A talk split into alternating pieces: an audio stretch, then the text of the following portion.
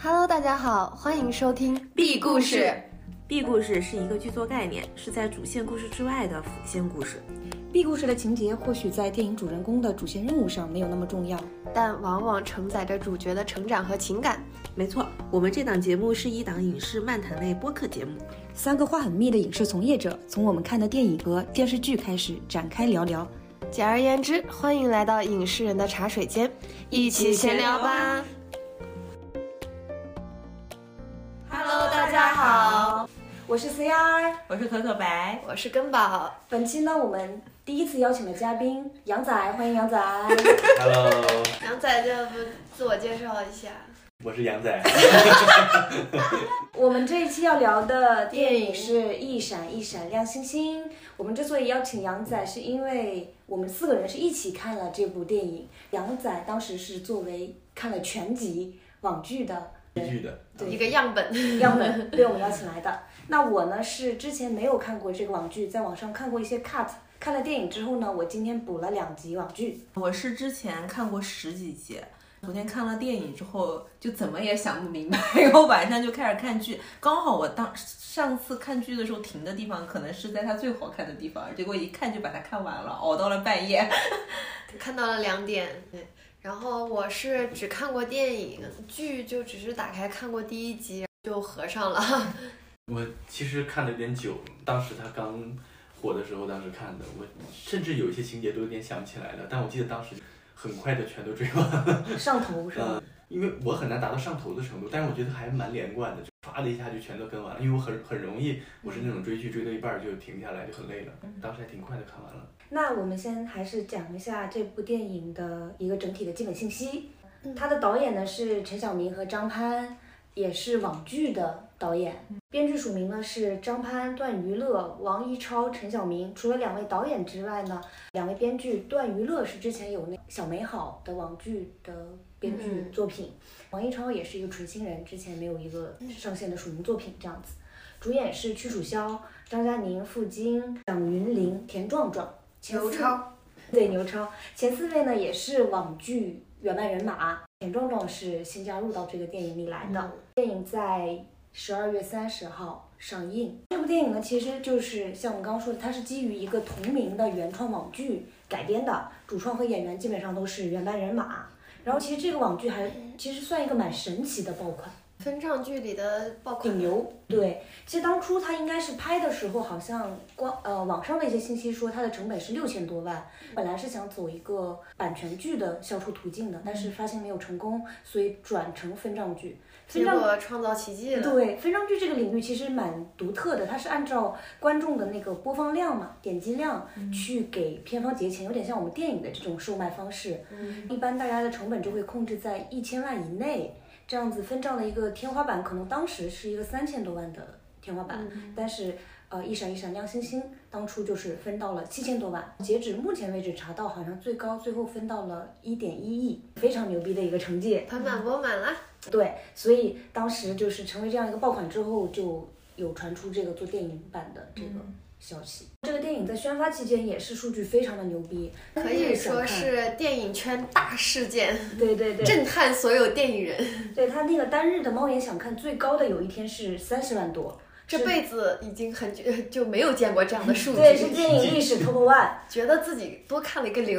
真的，他那时候我记得是每天都是几万几万的想看，真的非常牛，真的是大家所有同事的氛围就每天被震撼一些些。对对对，然后呢，一直到上映前，他的想看人总人数是一百九十七万多，嗯，真的很厉害的一个数据。造历史了，应该是。创造历史了，谁也没有想到一个分账剧的长尾效应，就是会带来。因为按照猫眼这种数据的体现的话，按理说它这个数据其实是奔着三四十亿走的。就那种大爆炸，因为之前其实没有这么高的嘛。大白马就是来碾压你们所有人对，因为跨年档整个大盘的预售，就是所有的要在跨年这个档期上的电影，它预售是五亿嘛。但是闪星一部电影就拿到了三亿多的预售，就相当于它还没上，它已经有三亿多的票房了。对，预售到三亿，没见过。对，然后当时我们觉得特别牛逼的一个营销创意就是那个下雪场嘛，它是宣布说是要在十二月三十号的这一天下午十三点十四分，全国有一千三百一十四家影院会在看电影的过程中用那个喷雪机给你造雪。因为可能看过这个电影剧的，看过这个剧的听众应该是知道的，他有一个经典台词就是张万森下雪了，所以配合因为他们一起没有，好像是没有做这件事情，相当于是男女主没有达成的那个嗯结大的时候憾。对，就算是什么不懂的吃瓜群众，就每天点开抖音的评论区里面就是张万森下雪。我印象很深，就是在这个剧播出之后，其实还没有到电影宣传的这个阶段，有好几次北京下雪的时候，都会看到微博上面有个热搜，张万森下雪了。长尾效应比较好。对，它成为一个很重要的意象。应该是他当时播的时候，就是尽管是那个分账的成绩已经比较好了，但应该还不是全部，因为好多人其实都是去找资源看的，嗯，不光是当时花钱分账的，就是找免费的网盘资源去看，还有很多人，就意味着不仅仅是当时看的那些，对。嗯这个创意一出来，其实那天想看，包括预售都爆掉了。我那一们都觉得这个想法很牛逼。对，那一天真是历史的一天。真的，因为它是很好的把这个剧集、电影以及这个名场面和这个观影场的独特的观影场相结合嘛。以前顶多观影场就是，比如说是五点二十分这种什么我爱你场啊，或者是什么看完这场电影刚好是零点这种对对对，这种设计，仪但是式感，但是下雪这种设计是前所未有的。介入了一些实景娱乐的直接变成四 D 电影了。对，因为在没有这个概念出来之前，在抖音评论里面，或包括我们小红书啊什么刷到很多观众会说，如果那一天跨年我和我的男朋友、我心爱的人一起去看电影，走出电影院的时候刚好下起了初雪，那就是完美的一天嘛。那很多地方其实是不太可能实现这个东西，那你就在电影院里给大家下，这个想法是非常好的。嗯，就是这个真的很厉害想法有一种哎，哪怕我是个路人，有下雪场和没下雪场，肯定是想去看看下雪场怎么对，在下的，电影院里怎么下雪呢？这个有点诱人了。是仪式感，真的是完全的拉满了，社交的那种属性也是拉满了。就是而且他一下子把下雪场，因为它稀少嘛，一个饥饿营销 可以说是一下子票价也被炒到很多，就已经开始疯狂到有黄牛在卖下雪场的票了。是是，呃，创意方案很好，最后的落地执行好像做的不是特别好，有一点后其实是是。能能预想到的。雪姬这个东西，你想一下，你也知道。包括它限量了一千三百一十四场之后呢，其实很多影院为了也能吃到这个红利，它其实是自发主动的去，嗯。呃，自己购置一些，比如说那种喷雪的瓶子啊，或者气罐啊什么的，想去做这个东西，把票卖掉，导致后面有出出现一些消防消防的隐患。对，之类的取消啊什么的退票啊，也闹出了一些不太好的事情，包括真正到最后执行，不是什么张万森局部暴雪啊什么之类的，就造雪的实际情况就没有那么理想，嗯也引发了一些争议吧。但是呢，这个东西确实启发了很多电影营销人吧。马上之后我们去看年会的点映的时候，就有了啤酒厂，就给你发两罐啤酒。对，然后这两天他们说很牛逼的是那个《金手指》里面，就是那个演员有拿啤酒。喝酒的一个镜头嘛，这样子，如果你自己带一个饮料过去，就可以在那个时候跟他干杯这样子。跟梁朝伟跨年举杯这也太卑微一样了，。这也太卑微了。还有那个三大队的时候有唢呐场，有啊人有人会出来吹唢呐。哎，这个稍微抽大家象了一些。对我们电影行业正式转入一种四 D 的，就是实景互娱的一个。对，虽然也不知道唢呐有什么关系，但是就是一种氛围。我发现这部电影是我们录制以来背景信息最多的一个电影。对，因为过度关注嘛，就是这是属于电影圈的大事件了，好几年没遇到过这种大场面了。对，但是呢，我们也看到，就电影上映之后，它的预测票房是从上映前的十二亿直接跌到了现在是七点七五亿，嗯，整体可能还会有一个下跌的趋势。今天的单日票房可能会只有几百万，就不到一千万。就是是有一个大大落差的。豆瓣的现在的评分还是有一个六点三分。嗯我们也看了一些评论，其实是有一些拉扯的。这也是为什么我们今天就是聚齐了大家这种各个参差不齐的受众群。剧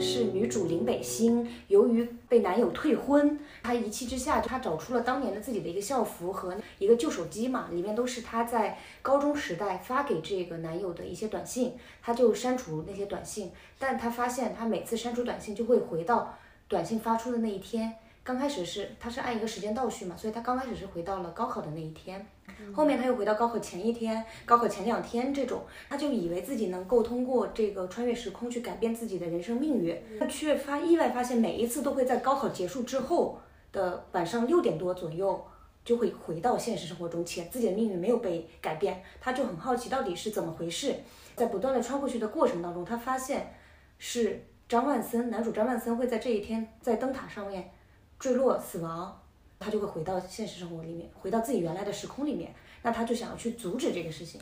后面他后来设定是只要张万森和他跟对方表白说我喜欢你，他就会回到现在。哦，那他这个机制还会变？对，因为他不是，哎，他前面就是一死了就回去，是吧？对。他后面是表白，因为他他中间很重要的一个阶段是他回到了高考前的一年，这一年基本上是剧里面非常高光的一个阶段，嗯相当于他在这个过程中，他和张万森是逐渐有相爱的，而且她也发现了她之前一直追着她的男朋友，是以为她的男朋友在初中的某一次火灾里面救了她，嗯，后来才发现其实那个人是张万森，啊，所以其实就是她发现自己认错人了，以及发现了。张万森对她的那种喜欢，张万森以及发现了张万森的死和他的哥哥是有关系的。对，后来的几次穿越，其实只要张万森说出我喜欢你，或者林北星说出我喜欢你，他就会回到现在。所以最后还是一个，呃，张万森去世。没有，最后最后一个时空是是没有去世的，但是是有点 B 一美学嘛。他他把张万森送出国，那个阶段还是挺虐的。然后张万森最后在机场就对着他用口型说了我喜欢你，就把林北行。或现在送回了现在，用口型也不行，很严格的机制。对，那电影版的话，我总结它的故事其实跟这个剧版它有一些相似的设定，但是差别还是蛮大的。它是从张万森的视角进，我叫张万森，我有一个暗恋的女孩儿，呃，我那个一直靠近她，但是她一直躲开我，不知道为什么。我直到有一天我保护了她，我开始告诉你，我叫张万森，我是穿越来的，我喜欢的这个女孩儿。曾经在一个演唱会的爆炸事件里面去世，我现在回来就是为了拯救她，但是她一直不理我，不知道为什么。到了第三个部分，就是张万森上了出租车，听到了。这个女孩林北星写下的故事，她说的是：我叫雷林北星，我喜欢的这个男孩在一次演唱会的爆炸事件中去世了。我现在穿越时空来到这里，就是为了阻止这个爆炸事件的发生，然后揭开真相。两个人都是从别的时空穿越到这个时空，要去阻止这个爆炸事件。嗯，而他而女孩先发现了这个时空会戛然而止，戛然而止的机制就是。男女主无论是谁说出了张万森这三个字，就是这个名字，这个时空就会戛然而止。所以女孩为了阻止这个男孩说出这个名字，每一次就会对他很冷淡，走开这样子打岔。对，打岔。我要跟你说，哎，等一下，那边是什么？对，就基本上是这样。所以呢，最后也是我们很困惑的一个点，这样双方都明确了这个事情之后，然后女方突然说，那是时候结束这一切了。倒回到各自的时空去了。对，我们结束这个夏天吧。对，为啥？你们可以明明可以不说名字，这样活下去。对，因为你就喊他阿波罗就好了。可以给他改个名儿。对，反正就是两个人最后还是回到了那个摩天轮嘛。这个摩天轮其实剧版里也有。回到摩天轮之后，女孩就喊出了他的名字，并且双方有一个互诉衷肠的过程。就有一个月球升空的那种宇航的那个飞船升空的那种感觉吧。但剧版其实摩天轮的意义没有那么重，还是灯塔的意义比较重。对，是的。看这个电影的感受，对，怎么说呢？就是一个大失望的动作。看我，我不知道为什么，我我很不理解他为什么会和。剧一点关系都没有，这是当时刚看前几分钟最直观的感受。为什么一点关系都没有？看的时候很陌生，真的很陌生。我是看了剧的呀，我全都知道，但是完全找不到一点熟悉的感觉，甚至嗯，有一些这个这个片子独有的小巧思，在我看来都是很。嗯，很费解、很抽象的，比如说那个在月球上宇 宇航的这样一些，是不知道为什么会这样。因为郭帆在片头挂着。对，就我们开玩笑就说，因为这个片子的开头，包括最后的那个 ending 的部分，它都有男女主戴着那个宇航员头盔，宇航员头盔在月球上面的一个一个流浪月球计划，就有一种流浪地球三的那种感觉。然后我们又看到出品人里面有郭帆嘛，我们说难道是郭帆带资产进组了？对，就是跟。跟整个正片都不太有关系，也不太加分，嗯还蛮奇怪的嗯一个设计。怎么说呢？我觉得有几个几个感受。第一个就确实是一种很自我陶醉、自我感动的这样一个片子。嗯，看的过程中，我就是全程 非常麻木、非常抽离，但是我觉得他们自己已经感动的不行了。第二个感受，嗯，感觉应该还是一个类似于翻拍 IP 的逻辑，但是为什么它就是要魔改的那种观感？啊我拿这个来举例子，嗯，魔改我自己。明明是一个翻拍 IP 的逻辑，大家认的是这个 IP，是带着一些期待对这个来的来看做的观影，但是看的过程中，哎，他偏偏什么都不给你 的这种感受，给你一些奇怪的嗯，嗯改改动，嗯，这两点真的是看的很不很不你就是一个。剧粉大生气的感受。对，那你原来对这个电影的期待是什么样的呢？你希望他讲一个什么样的故事呢？期待的，可能就是把他的故事补补完吧，把剧的故事补完。你还是看到希望看到熟悉的人，希望看到熟悉的故事，你希望在这故事里感觉看到一个延续，还是还是那样一个灯塔，还是那样两个人，嗯，只不过嗯未完成的遗憾在这里仿佛完成了。我我觉得当时他票卖的好也是源于这个，尤其那个预告片为什么特别有效？两个人在海上彼此。凝视流眼泪，有种啊，我终于找到你的那种感觉。它是一种带着对于剧里的一点点那种遗憾的弥补啊，就有点这种感觉的。但是，嗯，你看了故事，你就知道完全不是。好，还有一个观感，觉得他前面故事也太枯燥了一些，很难跟啊。对，很难跟上啊，因为你因为它循环在讲，对吧？是，嗯，它前面都是一些很日常的、很嗯生活流的这样的故事。你看剧当时的观感是很紧凑的，它通过一次又一次的张万森的死，嗯，来吸引着你往后看，看到一次又一次穿过去来探索这个事情，它是有大事件在的。明明有这样的基础，但是在这个电影版的故事里面，它前面是非常生活流的，因为我也理解啊，它为了翻后面，但是真的前面你跟进去这个故事还挺蛮难的，嗯，一直很抽离，而且，呃，以往我看的一些别的，比如说，嗯，一些剧集的番外，或者说类似于某某一个前作的番外篇，它即使是用生活流的故事，它一般是那种的，原本有遗憾的两个人，你在番外里你是看到两个人在很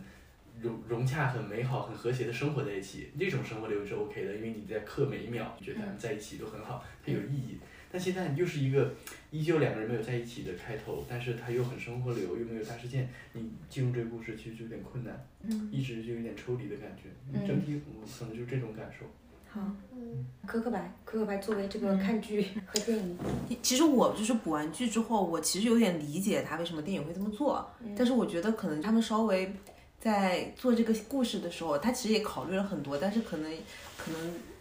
也没有想到最后的效果会是这样，因为因为就刚刚我说的嘛，剧里面其实它最感人的部分，我觉得我最喜欢的部分其实就是他们就是林北星回去第一次最长的那个时间，那一年他其实是发现了很多秘密，他跟张万森慢慢的相爱了，他知道了张万森为什么会死，是因为他。两个人其实那个时候都一起相约考上北京的大学，所以飞机两个人都快要一起坐飞机去北京了，但是那那那个时空还是失败了，张万森还是为了救下林北星去世了，然后林北星回到了当下的时间线之后，他才发现了张万森的日记本。以及就是在原来的时空线里面，他一直都不认识张万森，但但是张万森就是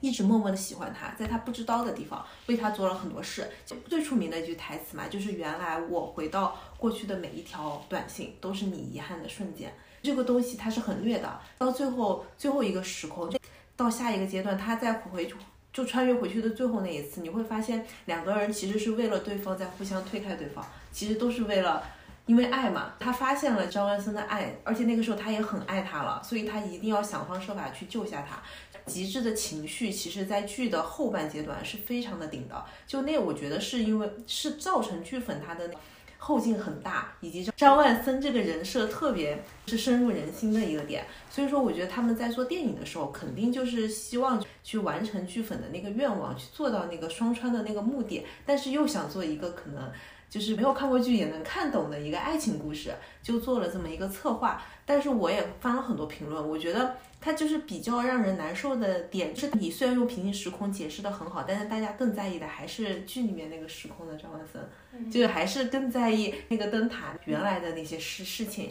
以及还有一个我觉得说的比较好的，就是感觉把女主的人设改的有一点奇怪。就你们在看电影的时候，也会觉得女主好像。呃没有心，对，没有心，以及他最后翻出来的是，其实林北星也一直暗恋张万森嘛，就很多比较失望的原原剧粉的话，他都会觉得这个其实对女主的人设的改变是很大的，颠覆了。对颠覆的，因为在剧里面她是像小太阳，她非常。有自己的主动性的，但是在电影里面，他一直都处于一个很被动、很工具人的状态，而且把电影里面因为是男主视角，就显得女主很真空，无比的真空，真空到我看到一半就在问可可白，我说她这个女主没有爸妈吗？她我就问她，她在剧里有爸妈吗？就感觉她家里就只有她一个人。所以，所以我觉得在做这个电影故事的时候，可能忽略掉了剧它。到了后后期，它后劲很大的原因，是因为前面用了很长的篇幅，构建了他们互相爱上对方，以及被对方这个暗恋感动的那个过程。你在你在后面去用一些双穿和为对方付出的那个点才会感动，但是剧直接就是没去忽略了整个爱情电影应该叙事的那个逻辑。其实你应该要让观众知道他们为何如此相爱。你最后你翻的所有的那些真相才会真的动人吧？嗯，就缺少了这种情绪和东西之后，电影就会稍微有点让人失望。我我特别同意可可白最后这一段说的这个内容，就是说，因为我在去看这部电影的时候，其实我没有看过剧，我大致只是知道说这个故事是张万森跟林北星，林北星一次一次的去穿越时空拯救张万森，不让他从灯塔上面掉下来死的这个东西。多余的其实我已经不知道了，但是我大概知道可能是一个暗恋故事这样。那在我看电影的。刚开始进去的那可能十几分钟里面，我会觉得说，我只能知道说张万森暗恋林北星，但是他为什么会暗恋上林北星，以及他们俩现在是一个什么情感状态，我是不知道的。但他很快的推进到其实大概十几分钟的时候，他就已经开始出那种 MV 的段落，两个人有点甜蜜互动的，互相很羞涩啊，很嗯暧昧的那种状状态了。但是与此同时呢，我又不太知道男女主他互相的一个。人物的一个动机啊、目标啊是什么，我就很懵。对，他就只是做了两个人小时候的前世。对对对，就因为小时候那一点点交集。但这个前史跟剧也是不一样的，对，因为它是全新时空的故事。对，男主视角是这个前世，女主视角就是我开学第一天看到他闪闪发光站在台上。我作为一个非剧粉。就是完全没看过剧的人，我去看这个电影的时候，其实我会很懵，他会好像默认让我觉得说这俩人就情情爱到深处了，不可自拔了。对他就是没有一任何的一点点在他们情感上面做一个铺垫的东西，哪怕我当时看到嗯。真相揭开的那时候的时候，我就会想说，为什么不直接从第二个循环开始，就直接是我是张张万森，这是我很暗恋的女孩，但是她在一次爆炸事故里面去世了，我现在穿越时空，我来救她，但这个女孩不知道为什么一直躲着我，什么之类的，就类似于这种。如果说是这么开，我也会有一个可跟随的目标，我就想看你暗恋的这个女孩，你如何接近她，以及你如何去拯救她。对。哪怕说你只做第一层，我暗恋这个女孩，我想要接近她，我觉得这个做的也是不足的。就是我如何去接近她，这个女孩又如何躲开我，这个东西我觉得做的也不是很够。我有一个很大的观影感受，就是，嗯，编剧导演用了很多的力气，把这个剧本里面的平行时空的这个逻辑给它圆上了。就你看到最后，其实它很多扣都扣上了，没有什么太大的 bug。但是它在情感上面给到我，我作为一个爱情片去看的话。不太能找到那个，比如说让我觉得很甜或者很虐，或者很戳我的东西，那些地方是缺失的。尤其是，其实昨天我有跟一个朋友交流嘛，他说他看哭了，他本身这种纯爱的爱情片看的非常少，所以呢，他说他是第一次在电影院看一个什么，不管在多少个平行时空，我都依然爱你，我都会依然去拯救你的这种东西，他被这个主题所打动。但是我因为看了很多很多这样的片子。我认为这个概念本身是在很多片子里都能看到的，它的完成度是不足的，我无法被这个片子所塑造的这个东西所打动，这是我的感受。我的感受跟 C R 差不多，就因为我没有看过剧嘛，这个电影对我来说就是很简单的一个双向暗恋的这么一个故事，嗯，讲的这两个人在他们原本各自的时空里，对方就是对方喜就是暗恋的那个人都死在一场就爆炸事故当中，他们都是穿越回来，然后拯救对方不要死掉这个事情，然后他做了咔咔几层反转，先是男主就暗恋女主。其实我是回来救他的，然后咔再一反转，女主其实也是回来救他的，两个人都是穿越来的拯救这个东西，但因为他就想要咔咔后面这两个反转都压在一个小时之后，导致前一个小时我如坐针毡的，嗯，根本就后面你这个反转。它能不能够成立，能不能够感人，取决于你前面一个小时情感建制能不能做起来。就是一个爱情片，你在头一个小时能不能让大家相信这两个人的爱情，能不能为这两个人的逐渐产生爱情这个过程就是有信服力，这个是最重要的。但因为前面这一个小时真的就是。嗯，一上来就告诉我这个男生很很机械的在暗恋这个人，这个女主角又非常的真空，你也不知道咋了就爱的那么深了。你这个前面这个过程你是不相信的，所以后面的反转对我来说没有什么意义。他们两个人哭的泪眼朦胧，对我来说就是也没有办法被感动到。嗯，对，这个故事其实挺简单的，但是它其实像思雅说的，如果你把第二重反转做在开头，其实还。好接受一点，因为你上来有个跟随的东西嘛，你不会困惑，你不会烦躁。这个男生为什么就暗恋一个人说不出口？那个女生为什么非要打岔，永远说不出张万森这三个字？你其实是烦躁的，越看越烦。你看到后面的时候，你也并不会觉得说，哦，原来这个是这个反转贼厉害，然后女主老深情了。因为对于一个没有看过剧的观众而言，女主就只是在开学典礼就一见钟情。爱得很深，这几年就是默默暗恋，然后为他做了这么多，你是不相信的。对，你就感觉他默认观众把所有两个人爱的死去活来这个过程在剧里都讲透了，然后你一上来就要相信这两个人是非常相爱的。嗯，对他把这个工作前置在了剧集里面，然后其实是有点既没有讨好到剧的观众，也没有讨好到我们这种没有看过剧的这种吃瓜路人。但我觉得很大一部分剧粉还是很维护这个电影的，因为因为最后那个彩蛋嘛。嗯，因为其实它虽然改编了很多东西，跟剧里面不一样，但是你还是能感受到它就是能保留下的熟悉的内核和细节，所以其实它还是很好解读的。所以当你去解读那些东西的时候，你又能体现出当时那个剧那个人设那个故事，其实确实还是后劲很大的一个东西。但是它其实明明可以。做的更多，是，因为可能像对有的看过剧的人来说，这个故事完全陌生，完全脱离。嗯，对于我们这种没看过剧的人来说，那种这爱的过程怎么都不给我看了呢？看过剧的满足。对，拿这个片子本身来讲，它的第一类型毕竟还是爱情片啊，而我觉得它的问题就在于它现在。呃，用了很多功夫，其实有一点把第一类型作为奇幻，他花了很大的篇幅和包括他这几重反转，他的叙事不是先讲这第一个什么也不露，然后第二重露男主视角，第三重露女主视角，他都是为了去方便交代他整套的机制，他把这个弄得很圆，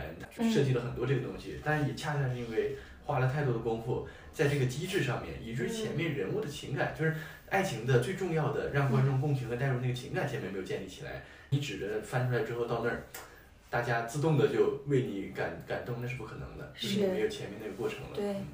其实我们聊下来，我们会觉得说，网剧翻拍电影就是改编电影吧。其实它最理想的状态是，它既延续了剧里面的那种人设啊、一些重要的情节啊、名场面的这些内核，但它同时又能作为一个独立的作品给到没有看过剧的人，他也能够完全的看懂、代入和感动，是一个完整的作品嘛。那我会觉得说，可能。呃，主创在做这个电影作品的时候，他更加倾向于我想要做一个独立的、新的、完整的故事。但他做的过程当中呢，他又不自觉的，他因为他自己非常了解自己的那个作品嘛，包括人设什么的，他会预设了一些啊，大家能理解这里的情感是什么样的，这个人他这样是为什么？但其实对于我们没有看过剧的人来说，我们就真的会一头雾水。因因为我看有有人说这个评论还是我感觉很经典，他最后放那个撑伞剧里面结尾的那个画面嘛，然后他们就是其实导演明明知道我们想看什么的，但是他就是没有去做一个完全熟悉的故事。你说他不懂吧？他好像又懂。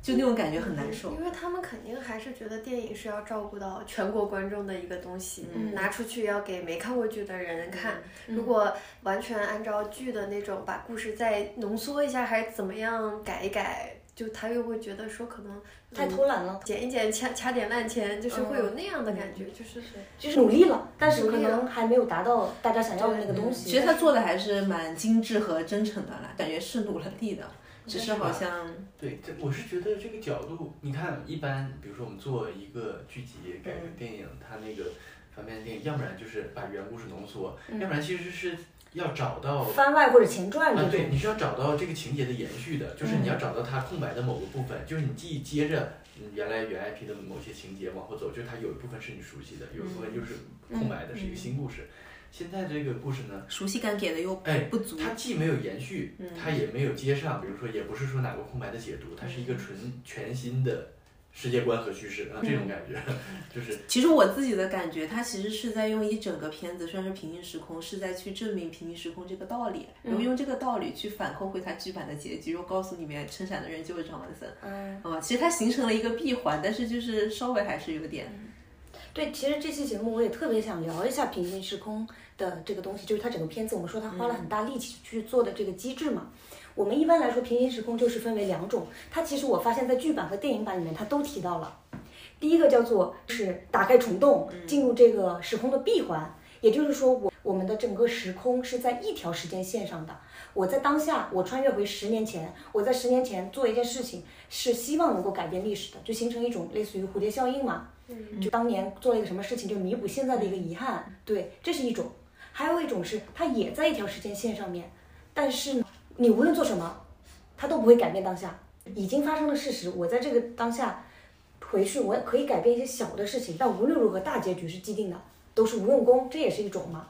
还有一种就是现，其实是现在电影里的这个机制，分裂出一个平行时空。重宇宙。对，就是说我在当下我可以回到过去，也可以改变，但它只是改变了另外一个时空的分叉。而且那个时刻里面，时空里面的人物都其实不太一样。对，都会有所区别，就相当于说这个宇宙当中，比如说是有一万个张万森，你每一次想去改变，它就分叉出来，分叉出来。平行时空的概念，无限裂变啊它更加以平行时空为主的概念，是去到另一个平行的世界做了一些事情，只不过它对我这个基础上是有一个额外的，就我虽然去到了平行时空，但是我去到的是平行时空的十年前，或者说是多少多长时间之前，它不是一个和我现在这个时间时间节点完全对接的啊。对，就是相当于我又开出了一条岔路，但是我原来的这条时间线不会被改变，但是我开出了一个岔路，它岔出去它会有所改变。但是呢，我们会发现崭新的剧集和电影，它的这个平行时空还不一样。就剧集里面，他虽然他也说我走的是平行时空嘛，我是开出了一条新的岔路，但他基本上每一条岔路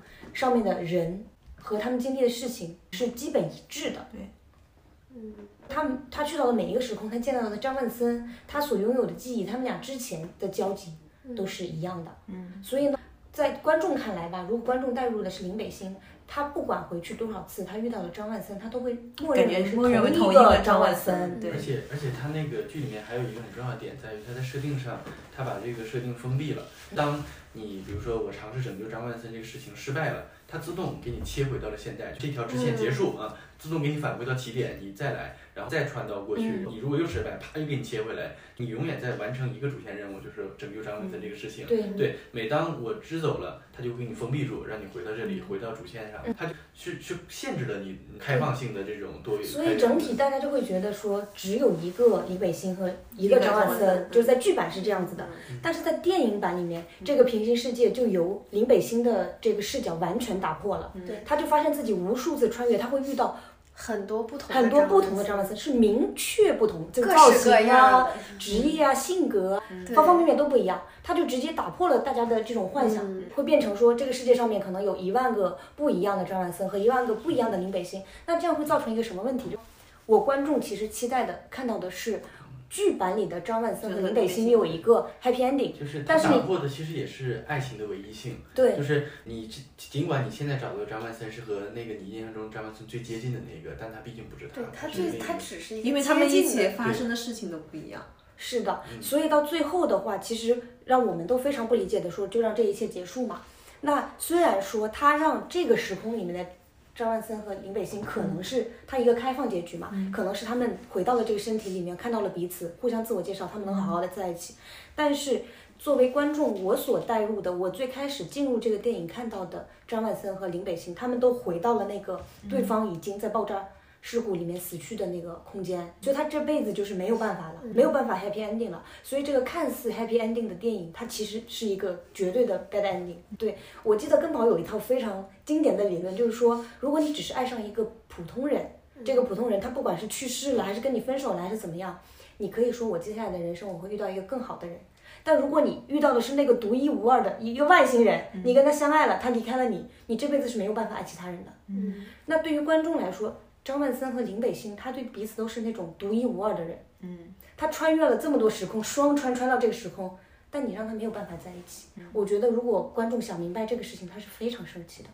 而且就是你不明白他们为什么非得回到自己的时空去，是出于那种对时空的责任道德感，有时空警察会来抓你。对呀、这个平行时空会戛然而止，这个东西是无法去劝动观众说啊，没办法，他们这个时空就是无法继续的。你们明明找到了一个方法，你叫他阿波罗，你去改个名儿，我们就可以走到我们能走到的最后的那个结局嘛。他们没有。我们有个同事他就说，那就是不够爱，很生气，那就是不够爱。对，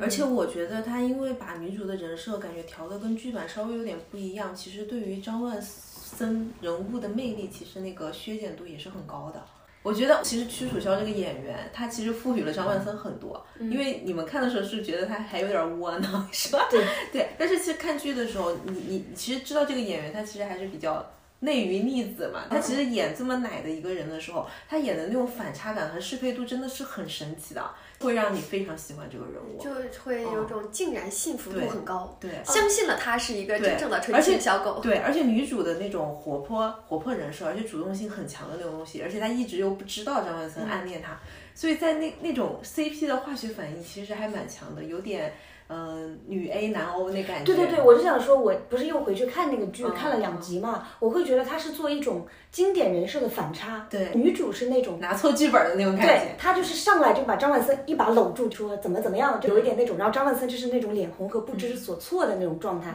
他是一个反套路的人设，再加上屈楚萧这个演员本身，我们一直认为他是玉的那一挂的，狼狗野性的那一挂的。他在这里面就是演那种奶奶的、那种不知所措，但是暗恋的那种状态嘛。你会觉得这种反差的冲击，包括女主和男主这种差异化的人设。这种磕点是很高的，很很强烈的。而且好多观众特别喜欢看张万森哭。对，就说是男人的眼泪，女人的兴奋剂。对，那这样子的话，其实我在看电影的时候，因为我没有看过剧啊，我之前看的都是 cut 嘛。我看电影的时候，我会觉得说，呃，是两个一一样窝囊的人在看。不是，我就会有一点生气。我不仅是对女主生气啊，女主这种故意打岔什么的，我大概能猜到说是有藏了东西，有有有背后有原因的。对，有原因，他是有苦衷的。但是呢，张万森在电影里面的这个人设，我会觉得这么说不出口吗？他站起来说他要回家，你就大喊一声不行吗？别走，我话还没有说完。对他就是那种，嗯我有点讨厌这个人设然。电影里面，对，然后我们就受不了，不就是那个小奶犬？他就有一种故作故作羞涩的感觉，很强烈。装纯。对，装纯都不是真的，然后玉就是完全在他身上消失了，没有玉，对，只有装出来的羞涩和奶，那小拳拳握紧，我要打他。就是那种话支支吾吾说不出口，真的有一点讨厌那。会不会这个电影还是从女生视角来讲会好？但是我我是觉得说，如果说是讲暗恋这样的故事的话，男主如果是这样，你说我是一个话不多的、有点羞涩的学霸，那你必然得配上一个很主动的、很莽的女主，你能起化学反应。女主也是那种，嗯就是纯女生，你看她视角看到女主全是慢放、笑容，跟同学走在一起回眸，然后就升格，就只有这种。对你这个人设真的这样去组合的话，就是磕不动。其实我感觉，但也是一个薛定谔的说法啊。我是觉得他也许可能就是把剧的故事，因为我觉得剧它其实还是有很多瑕疵的，它的 bug 还是很严重的。它可能还是按照剧的那个故事去把它完善，完善成一个电影结构。我觉得可能会比现在这个效果会好。应该会好很多，至少把剧粉都拉住了，对对不对？对，对，嗯，其实这个剧的那种，嗯，火爆的程度，也不说，虽然它全没有到全民度的那种程度，但它不像《爱很美味》，它是看的人很少，所以它的电影版《爱很美味》的电影版纯粹是那种剧粉能看懂的那种，像剧场版。就像《名侦探柯南》的剧场版，是因为《名侦探柯南》的国民度足够高，所以它可以出一个类似于剧场版这样的电影。就《爱很美味》，因为达不到嘛，它的电影本身也是做的挺完善的了，但是可能就是因为剧看的人就那么少，这电影就更看不懂啦。那其实闪星它更像是有种它已经吸引到足够多的人对这个剧好奇，怎么就这么牛逼，能达到这么电给给电影反馈到这么好的高的预售的这样一个东西？它其实如果把就剧里面东西延续出来，也是可以让很多人满意的。嗯，而且我是觉得沈星的剧本身它是一个高概念剧，它有一个东西，它不像很多爱情网剧，它就是校园的嘛，嗯青春就是很日常的那些戏嘛，男女主什么转学来了，然后互相认识，然后谈恋爱这种，它是上来就有一个时空穿越啊，就就我爱的人啊，这个东西，包括反转这个人也暗恋我啊，这种东西在，对，它是有机会做成一个电影结构对，的。它本身是一个很可以做电影的东西嗯的，它哪怕只是简单的去浓缩啊，当然，我相信主创一般都不喜欢重复自己，嗯对。但如果那么去做的话，其实它的完成度可能真的会比现在高。高很多，因为它原原版感觉就是不管是人物还是设定上，都还是比现在要更完整太多。对嗯尤其是女主 OOC 之后，那种熟悉感消失了嘛，那你们其实就会很不满意啊。而且到最后你去盘说啊，这平行时空里面所有的张万森和林北星，他都是各自独立存在的，他们可能完全没有交集，他们可能是完全另外一个人。那你也会认定说，哦，那这两个人可能也不是我剧里看的那两个张万森和林北星，那你你就不知道我要去看什么嘛，就无法得到真正的那满足的东西。而且包括就是我们比较当时看完以后觉得感叹的，就他甚至没有把张万森这个人设做出来。对吧？连剧的人数都要解释说他在剧里不是这样的，他是真正的纯情小狗。我们有同事看对看完都觉得，对我们的那种同事看完了以后，因为没有看过剧嘛，他也久仰张万森大名，看完说，原来这个就是大家那么疯狂喜欢的张万森，就是他让大家如此痴迷。感觉刚好是反的，在剧里你看他虽然是一个柔弱的好学生的样子，就不会打架，但是他可以为你不顾一切，他就是可以为你去替你去死，他可以冲上去去跟人家搏斗。电影其实也是。对，不是电影里他是他是为了保护你哈，他想到了一个计策，他去送人头，他冲对，他冲上去，他冲上去，你以为他要干什么呢？他把人抱住，紧接着他在趴在地上挨打。坦克纯肉搏。对，就是你感觉非常窝囊，你啊就这就是什么？你的计谋竟然就是对，那我其实想说啊，我认为这个电影里面我看到了太多青春其他青春片的熟悉的狗血情节了。是是。真的，我没有在里面找到一个新的，说我过去没有看过的东西，看到了太多别的影子。就老旧的东西很多，让我最老旧的点就是那个书店，一定会有一个这样温馨的书店，有一个老板，他爱着他的妻子，然后我们就在书店结缘。书店没有发生任何关键性的情节，就田就田壮壮老师被你请到了这里，做了这么一个书店。照理来说，比如说那个像那个书店的什么，呃，对啊，什么告别会什么的，那男女主不是终于找到了一个机会，再重逢啊，或者把误会解开，也不是。他们就是各自写信嘛。对，就是在这个书店里面就没有什么实质性的情节发生，就有一种说刷脸刷来了田壮壮老师，于是为他设计了这一趴情节的感觉。他那个写的那封信，其实不用通过那个书店也可以，就是从反正是广播播的嘛。哎对，就从你的平行世界路过的这种，那 直接靠广播。呃，靠一个事儿很多的老板主动投稿到了电主要是那台。那个广播让我最崩溃的一个点，就是张万森在那个过于了对，在那个出租车车上哭的时候，我当时就觉得我靠，这太糟糕的一个场景了，就完全没有那种感动的感觉。对，包括比如说，我们也看到了，呃，张万森就是像《少年的你》里面一样，隔着一条街，在马路两边跟着这个女主保护她，这种设定，包括这种小混混啊，包括想当宇航员啊，爆炸事件啊，等等等等，甚至是不能喊你的名字这个设定，我真的觉得过于刻意，真的，他他哪怕那段是有一个燕子没有你怎么活呀，都比这个。真的就是感觉好像啊，青春片真的无法创新了吗？就没有一点儿点儿新的东西出来，而且就是看到了，真的看到了太多别的片子的影子，开始灵魂叩问大家了，真的汗流浃背了，老铁。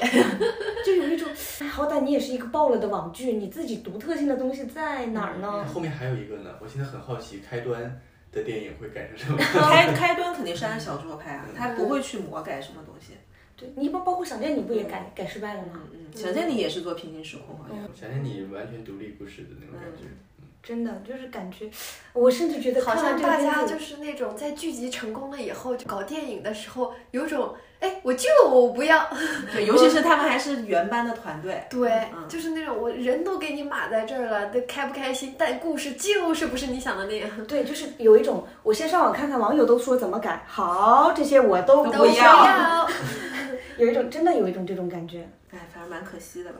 对，其实我甚至希望我自己的期望是我进去看一下一个，嗯，一百分钟的陕星网剧嗯嗯，的粗略版、浓缩版。对，给我一个被种草了，种草了，然后再去看一下剧版。对，又再去看那些延长的时间，那些情节，可能还挺高兴的。真的。对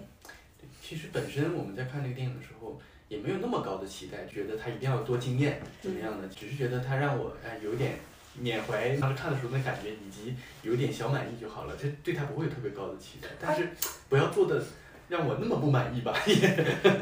是，其实我看好多人都会觉得说，你能找到屈楚萧来演一个青春片，其实是一件很难的事情了。嗯，屈楚萧还是挺挑项目的，对吧？他还能来演一个青春片，那你就是正常发挥即可。他的长相，他的演技，正常发挥即可，但是你知道吧？他最近就是跑路演这些事情，紧紧的握住了他的职业线，是吧？对，紧紧的握住了自己后半生的职业生涯。但是是这样子的，那是因为大家的期待是这样子，你前面演了个燃冬，就是什么玩意儿？很多人不都觉得燃冬是张万森就是他的养老保险。说对，燃冬是一个诈骗电影嘛，你演了一个燃冬，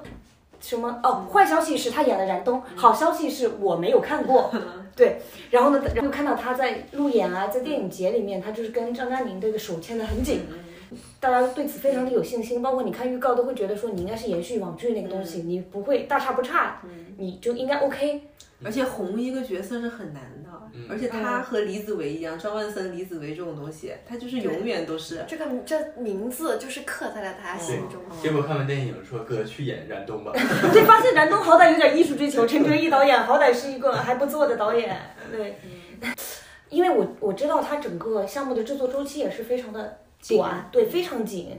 有一种同期上映的电影，可能已经杀青在做后期了，才他才刚刚开机的那种，刚刚开机的那种，你知道吗？就整个很赶嘛，我就会觉得说在技术层面上面有很多也都不太好，嗯嗯，包括有些镜头拍的吧，刻刻意的切很多特写和慢放的镜头，以及他的画伏笔，画幅比真真的让人就是很烦躁。对，它是这样子的，它的那个开场的画幅比是一点八五嘛，嗯就是它就是比较方一点的一个画幅比，然后到片名出来之后，就开始进了。开始进了二点三九，就是我们平时看到那种宽屏的一个电影的画幅嘛。然后根宝还说，他是不是要用画幅笔来暗示一些什么？你可以解读这个东西。我认为如果是这样子的话，这个电影都高级了起来。没有，接下来的整个片子都是二点三九。对，这个属于他们操作失误，因为它整个先一点八五，然后在二点三九以后，它整个屏幕缩在对，为了放全的话，是缩到了百分之九十那么小小的对，所以它四周都有一个黑边嘛。其实这个，因为我们之前做项目也遇到这个情况，我们特地去咨询了，发现会出现这样的情况。对那其实相当于全国大部分的影院观众看这个东西都会很小，对，它没有铺满整个荧幕。对没有铺满，尤其是你去看一些电影院的小厅的时候，你那感受会更加明显。嗯。就是整个就就是是大屏变小屏，小屏变电视。嗯，对，因为我们就一下子所有人都注意到了画幅这个问题，嗯。然后缩小的时候，整个人都惊了，就怎么会有这样的失误出现？如果说它是整个片子，它是不断的有这个画幅的的变化就就是引导观众去进行一个解读的话，我认为是 OK 的。他如果说只是为了最开始的那个在月球上面的画面是一个更加大的画面，那真的很奇怪，没有必要去做这样的设计。嗯嗯，感觉像是一种失误。嗯对，嗯，整体来说就是其实我预期不高了，因为你看这个电影本身，它既没有点映，也没有首映，准准的就是要压着跨年上，